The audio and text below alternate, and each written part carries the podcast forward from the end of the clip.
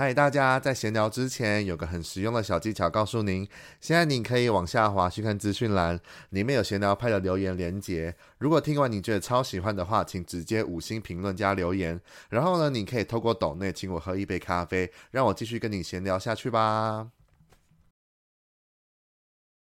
不知道大家是否跟我一样，出门的时候如果没有戴上耳机听音乐，会浑身不对劲，或者是骑机车听音乐的时候会大唱歌。还是有人其实跟我一样，都会在浴室开启自己的演唱会，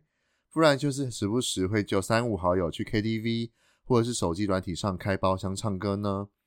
像我自己是 Spotify 的爱好者，因为我觉得它是各种音乐串流平台丰富度最高的。那在前阵子呢，也例行的发布了使用者的年度回顾。我自己在二零二一年总聆听的分钟数是四万两千七百五十三分钟。等同于累积起来，我有将近一个月的时间都在开启 Spotify 听歌。好啦，这一集重点呢，其实是看到这次回顾有点意外，因为我二零二一年最常听的曲风竟然是华语流行乐，以往前几年呢都是 K-pop 居多。那既然前两集讨论到了我喜欢的台湾电影前十名，这一次呢，我就来分享一下去年二零二一年我最喜欢的十大华语专辑有哪些，而还有哪些专辑是可惜没排进前十，但我也想推荐的呢？那我们就继续听下去吧。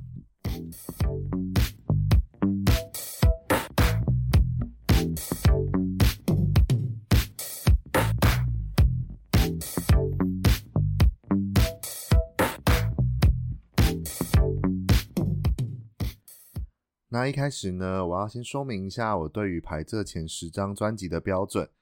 不外乎呢，第一点就是整张专辑每一首的抓耳度。那什么叫抓耳度呢？就是你在播到那一首歌的时候啊，你会停下来，就是你当下的动作，然后打开手机看这是谁唱的，然后或者是你在听的时候，也会不经意的开始哼着他的歌，不管你对歌熟不熟。那再来呢，就是专辑的概念是否有对应到完整的故事性，或者是那个歌手第一在第一认知下，他是不是有突破性，或者是曲风有没有丰富度。但每个人都有自己喜欢的部分，也并不是说我没选到就我不喜欢或者是什么的，就是单纯跟大家分享一下我喜欢的前十张华语专辑这样。那接下来呢，就开始讲喽。第十名的话就是许光汉的许光汉首张同名专辑。听完整张专辑下来的话，你真的会觉得许光汉根本就是水，因为身为演员的他演什么像什么，但也因为演了想见你而爆红。然后就这样趁这个后市看涨的趋势呢，出了这一张首张同名专辑哦。不去了解还好，但后来仔细去看了制作团队有谁，我真的觉得许光汉上一辈子一定有拜拜烧好香。从专辑制作人就可以先膜拜一次，因为是由去年得到金曲奖的最佳专辑制作人陈建奇操刀哦。在词曲创作啊等一些制作阵容，大家比较知道的像是戴佩妮、米其林、Lilion、Yellow 黄轩、韦礼安。蔡敏佑、Jerry C、剃刀奖、Hush、葛大为都为许光汉打造出这一张专辑。这一张听下来，曲风丰富度呢，就跟专辑封面的许光汉一样，是个神秘超现实，但又意外带点无违和感的冲突感。不是说他唱的歌是那种大众听不懂的，而是他整张专辑的曲风真的很多元。因为一开始听的时候就觉得好像有谁的影子，但许光汉却又可以保持他的特色。像是揣摩这一首歌啊，一开始听的时候觉得好像嗯是适合给韦礼安唱的，结果一看才发现韦礼安根本就是制作人。然后最后一首呢，想去哪也是很适合蔡明佑自己唱。那整张专辑呢，我自己也很推荐《淡季动物园》这一首。一方面呢，是我很喜欢做这首歌的制作人叫做贺，他的音乐也很好听。那一方面呢，这一首歌就是整张专辑是让我抓耳度最高的。因为歌一下，许光汉一唱第一句，长颈鹿在叹息，我就马上好奇这首歌是哪一首，然后歌词感觉也很特别。但讲到这边，有些人一定会觉得这样唱歌有谁的影子，应该是缺点吧？我觉得倒不如，因为像我刚刚就说的，许光汉根本就是水，然后他的初次尝试就让自己碰撞自己，挑战自己，让自己尝试唱唱看不同的风格的歌，但也很意外的就是驾驭得很好。这就会让我更期待他之后的音乐作品，而且一开始的声音的弹性度就这么高的话，如果将来加上他自己还尝试去创作词曲，我觉得会更让人突破眼镜。最后呢，也希望可以他今年就是这样刺了他的热潮，然后成功入围金曲奖的新人奖喽。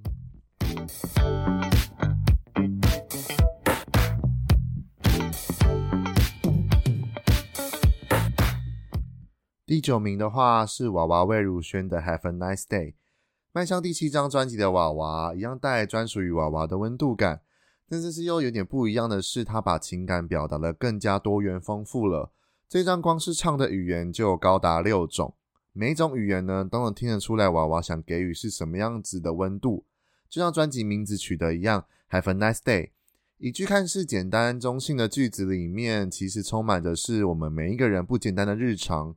这种对于亲情的想念及关爱，在对于爱情的酸甜苦辣的呈现，到最后告诉自己，生活虽然是多么的不容易，但我们还是会告诉自己会越来越好的部分。就像不管是谁，我们都能去拥有一个 nice day 一样。那这张专辑制作人呢，依旧是陈建骐，然后韩立康跟黄少雍联合制作。但让我最意外的是合作对象部分，竟然找来了鲜于真儿、影子计划还有裘德一起来合唱。虽然跟裘德的四月是适合说谎的日子，早在上半年的时候呢就发布了，但还记得当初出的时候，我真的很喜欢。结果没想到一山还有一山高，那时候专辑曲目一出来啊，看到鲜于真儿这四个字的时候，我还想说有没有看错？因为呢，我以往在听 K-pop 的时候啊，我不只是会听主流的那些歌，我也很喜欢韩国的另外一个曲风，叫做 Indie Pop。应该是说，不管是哪一国的 Indie Pop，我都很喜欢，也很我合我的胃。再加上鲜于真儿以往合作的对象都超大咖，不管是 IU、2NE1 还是 G Dragon，那时候啊就对鲜于真儿就是有一些印象了。想当然就会更期待他跟娃娃就不同的意外碰撞。没想到歌曲一释出，真的果然没让人失望。连后来的 MV 出来搭配着那独具特色的二十音度音域，我直接鸡皮疙瘩。那再来呢？影子计划，我也是透过 Spotify 的演算法听到了他们的恋曲《二零二零》，才知道他们这次合作的。我的菜也是我整张专辑抓耳度最高的。因为虽然自己以前会觉得娃娃唱抒情的歌或者是慢歌，比轻快的歌来讲是更细腻、更可以打动我的心，但我的我的菜这首歌呢，却完全打翻了我这个想法。没想到这种轻快饶舌，娃娃也可以驾驭的很好，而且真的很可爱，完全是我的菜。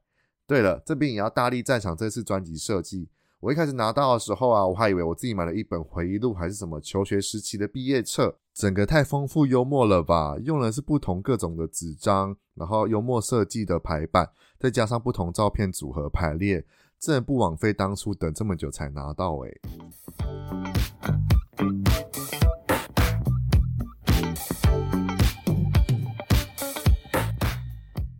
第八名呢是冰球乐团的《我好斯文》这张专辑呢，真的是好一个假斯文真色色的专辑呢。一直以来呢，除了刚刚讲的 Indie Pop 曲风以外啊，我也很爱听一些七八零年代的那种老派 Disco fun 的曲风。再加上我自己呢，也很喜欢听一些比较独立小众的乐团。所以当冰球乐团呢又要出第二张专辑的时候，我就在期待这一次又有什么样不同的惊喜。还记得第一次听到他们的音乐的时候，是在《最后喜欢我》这首歌，也是他们所说的冰球宇宙的第一弹。光是前奏一下，那种很像水晶音效的音乐，直接让我在 Spotify 爱上爱心。之后专辑一出来的时候啊，听完我只给了这张简单的评语，就是整张专辑根本就是在玩一场老派经典的浪漫线上爱情游戏吧。我们要当一个叫做斯文巨兽的 NPC。给地球上不同形式的恋人们一场挑战游戏。光是专辑的第一首《Brave Heart》根本就可以当游戏的开场啊！其中除了最后喜欢我让我抓耳以外啊，还有一首叫做《小可爱》，一听直接把我拉进复古的大舞厅氛围里面，然后只想毫无顾忌的在舞池里大跳 disco。而且我认真觉得啊，如果这首有粤语版本的话，应该会更有味道才对。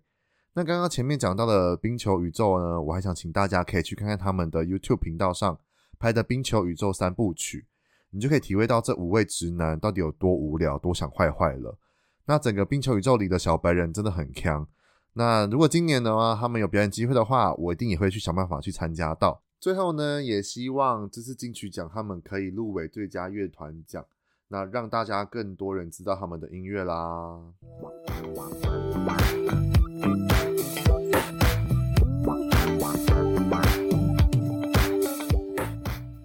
第七名呢是颁给了裘德的《最后的水族馆》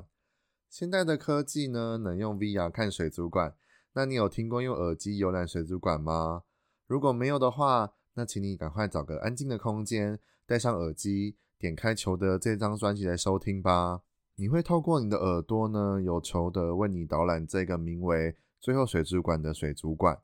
现在介简单介绍一下裘德这个歌手好了。大家应该一开始知道裘德，大多都是与娃娃魏如萱合唱《四月是适合说谎的日子》吧。但老实说呢，他在更早的二零二零年的金曲奖就已经出现过了。他以首张专辑颁奖的时候，我要缺席，入围了当年的最佳国语男歌手奖，并获得了南方音乐盛典的最佳国语男新人奖哦。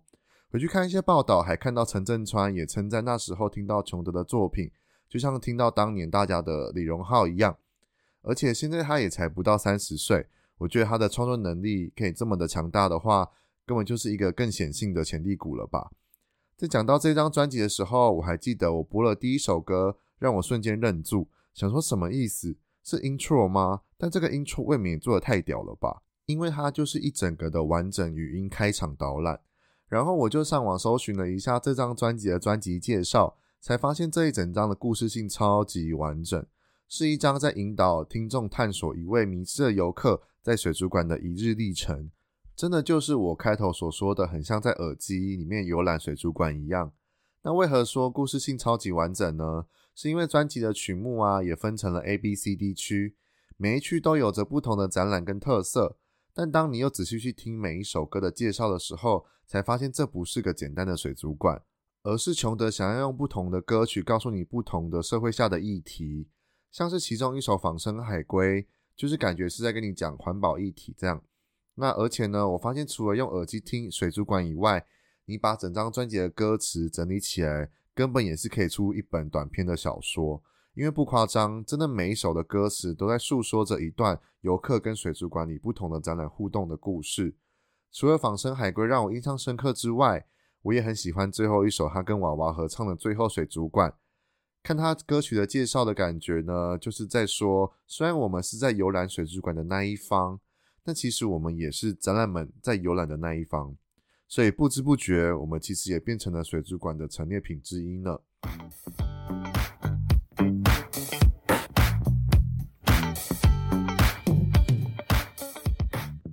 第六名的话是陈世安的《唯一想了解的人》。一开始听到这张专辑的时候，是先在看《History 四》的时候听到的，那时候就很好奇片头曲《兜转》到底是谁唱的。后来一查才发现是陈世安，我就在想说，嗯，是那个唱了很经典的天后的那个陈世安吗？然后之后又在被里面的那个插曲《遗失的灵魂》给抓耳到，最后发现还是陈世安的时候，就让我更加意外了。想说这两首曲风都跟我以往印象中的他的音乐完全不一样。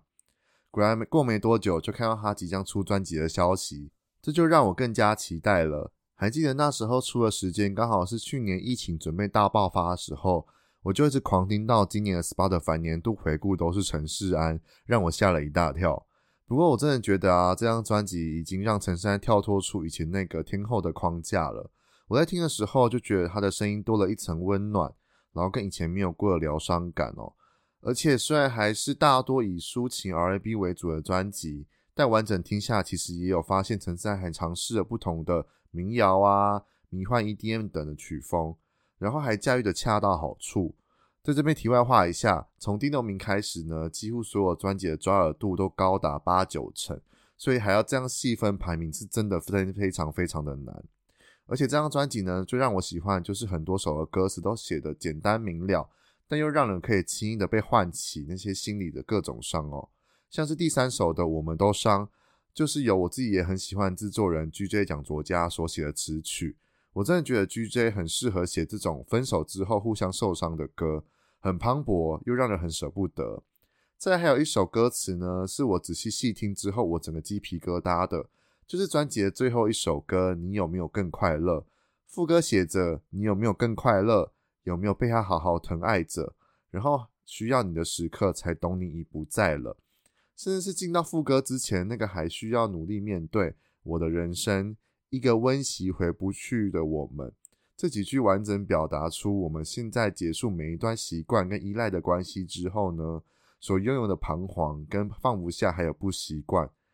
当听完整张专辑呢，就像真的专辑名字一样，唯一想了解的人，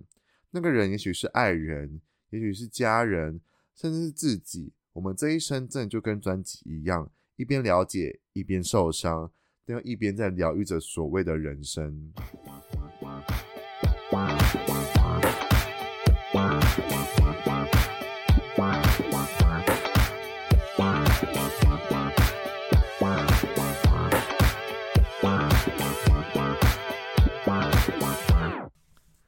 嗨，又是我哦！除了要准时在各大收听平台收听以外，当然也别忘了还要追踪我的 IG P I E P I E 底线 T A L K 拍拍 Talk，然后分享标记给你所有的亲朋好友。如果你想要跟我闲聊，还是想要给我各种建议还有主题的，都更欢迎在各个地方留言给我哦，我都会看得到。那我们就下一集见喽，拜拜。